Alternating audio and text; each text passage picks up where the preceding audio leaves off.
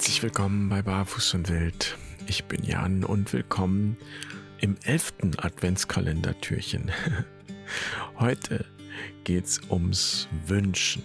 Und viele Märchen beginnen ja so. In einer Zeit, in der das Wünschen noch geholfen hat. Weil vielleicht eine Fee gekommen ist und die hat den Wunsch dann einfach erfüllt. Aber Märchen lehren uns auch, das Wünschen kann sich bei falscher Anwendung ins Gegenteil verkehren. Also das Wünschen ist eine Kunst. Und um die geht's heute. Ich freue mich, dass du dabei bist.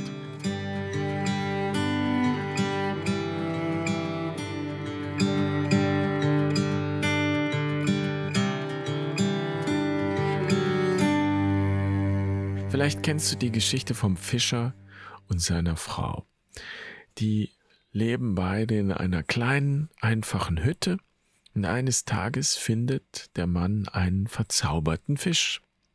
Und so können sie sich was wünschen. Und die Frau wünscht sich erst ein kleines Haus. Und dann wünscht sie sich eine Villa. Und am nächsten Tag einen Palast und am Ende will sie wie Gott sein. Denn dann kann sie sich ja immer alles wünschen. Und so ähnlich habe ich mich auch immer gefragt, was würde ich tun, wenn ich diese berühmten drei Wünsche frei hätte? Und ich habe mir immer gedacht, ich würde mir natürlich wünschen, dass ich so viele Wünsche frei hätte, wie ich will. Aber es gibt kein einziges Märchen, das ich kenne, wo das so ist.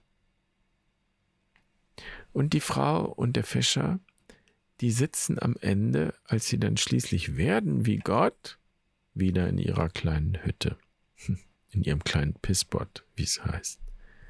Und das kann man natürlich jetzt von außen betrachtet so als Strafe sehen. Aber man könnte es ja auch als eine tiefe Weisheit sehen, dass Gott nicht erst bei dir ist und du bei Gott, wenn du alles hast, was du dir wünschst. Wir begegnen Gott eben nicht in der Vollkommenheit, sondern in der Unvollkommenheit und auch in der Ohnmacht, in der Verletzlichkeit eines Säuglings und in seinem Angewiesensein. Das feiern wir an Weihnachten.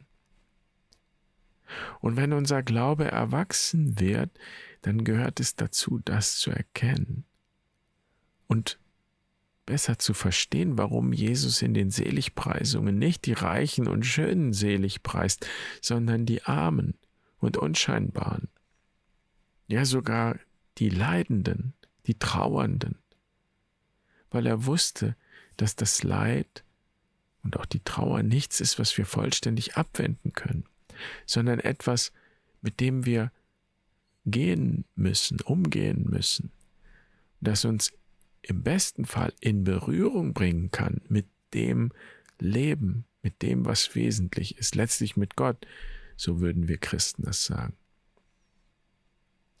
Und die Wirklichkeit des Leidens ist so betrachtet nicht das Ende, das Scheitern, sondern es ist genau wie große Liebe und Freude, es ist genauso auch eine Tür zur Wirklichkeit durch die wir zu Gott gelangen und damit zu unserem innersten Kern, zu unserem wahren Selbst.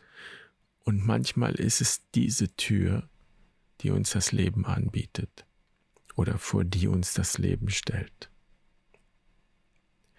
Also wünschen will gelernt sein und es hat offenbar weniger mit haben zu tun, sondern vielmehr mit Wiederherstellung, mit Verbindung, auch mit Resonanz.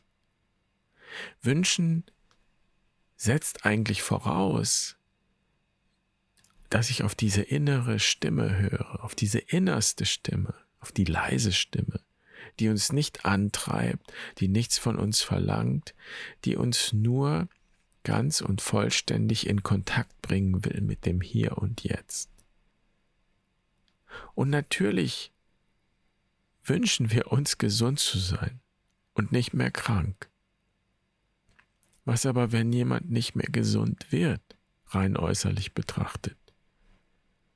So, wenn man das mit dem Manifestieren und mit dem Gesetz der Anziehung und so weiter falsch versteht, dann heißt das nämlich in der Logik, dass du falsch manifestiert hast, falsch gewünscht. Du hast es dir eben nicht genug gewünscht. Also bist du selbst schuld, dass du krank bist. Und wenn du nicht reich bist, dann wärst du ja auch selbst schuld, wenn du in dieser Vorstellung einer solchen Manifestationsautomatik bleibst. So, in dieser Automatik glaubt man, wir müssten eben nur genug dran glauben, dann kommt der Geldsegen. Und das stimmt doch einfach nicht.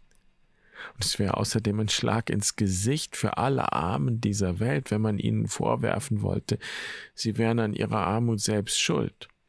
Sie haben sich halt nicht genug Reichtum gewünscht, nicht gut genug gewünscht. So. Wahr ist, dass wir immer, wenn wir wirklich wünschen, schon eine Vorstellung von dem haben, was wir uns wünschen. Und dann ist es schon ein Stück wahr, auch wenn es äußerlich vielleicht noch nicht sichtbar ist. Und dann ist die Frage, was uns wirklich reich macht, was uns wirklich gesund sein lässt.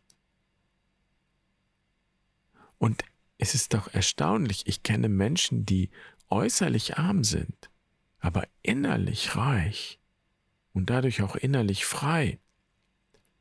Und ich kenne Menschen, die sehr krank sind, rein äußerlich, und dennoch innerlich gesund, ganz. Und ich kenne Menschen, deren Leben war kurz, aber erfüllt. Und Menschen, deren Leben ist lang, aber in Wahrheit sehr leer. Und ein Mensch, der nicht in die zweite Lebenshälfte eingetreten ist oder bereit ist einzutreten, der wird das nicht nachvollziehen können, glaube ich. Aus der Sicht der ersten Lebenshälfte muss jede Krankheit, jeder Verlust, alle Trauer, das muss wie ein Misserfolg vorkommen, wie ein Mangel, wie ein Defizit. Wenn wir in die zweite Lebenshälfte eintreten, weitet sich der Blick. Und dieses Öffnen der Augen. Ich würde das Mystik nennen. Ich bin vorsichtig mit dem Begriff, weil Mystik für mich nichts Mystisches ist und ich möchte nicht missverstanden werden. Mystik, so wie ich sie verstehe, ist ein Schauen mit dem Herzen. Und dieses Schauen ist nicht exklusiv. Es blendet nichts aus, nicht das Kleine, nicht das Unscheinbare, auch nicht das Unvollkommene, nicht das Leidende, nicht das Kranke und Traurige, nicht die Ohnmacht. All das ist da und es ist auch der Ort der Gegenwart Gottes. Denn wer mit dem Herzen schaut, der sieht den ganzen Kreis, den heiligen Kreis. Und heilig, das Wort heilig kommt ja von ganz. Holy, Whole. Es gibt ein Lied über diesen heiligen Kreis, den Holy Circle, das wir bei Barfuß und Wild singen und das bringt es sehr schön auf den Punkt. Sei still und sei gewiss, dass Tag und Nacht, dass Dunkelheit und Licht ein heiliger Kreis sind. Be still and know that day and night. Be still and know that dark and light are one holy circle.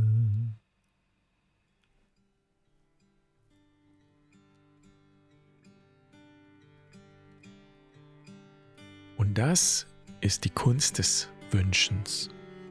Es bedeutet, diesen heiligen Kreis wiederherzustellen, die Dinge ganz zu machen. Dann wünsche ich dir eine gute Zeit. Ich freue mich auf morgen. Mach's gut. Pace bene.